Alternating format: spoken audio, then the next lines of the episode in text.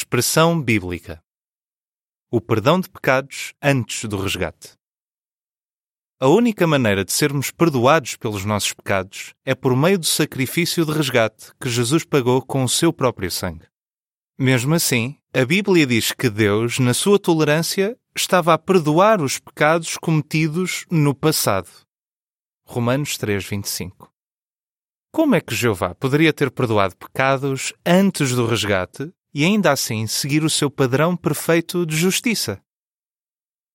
Jeová tinha prometido que haveria um descendente que salvaria aqueles que tivessem fé em Deus e nas suas promessas.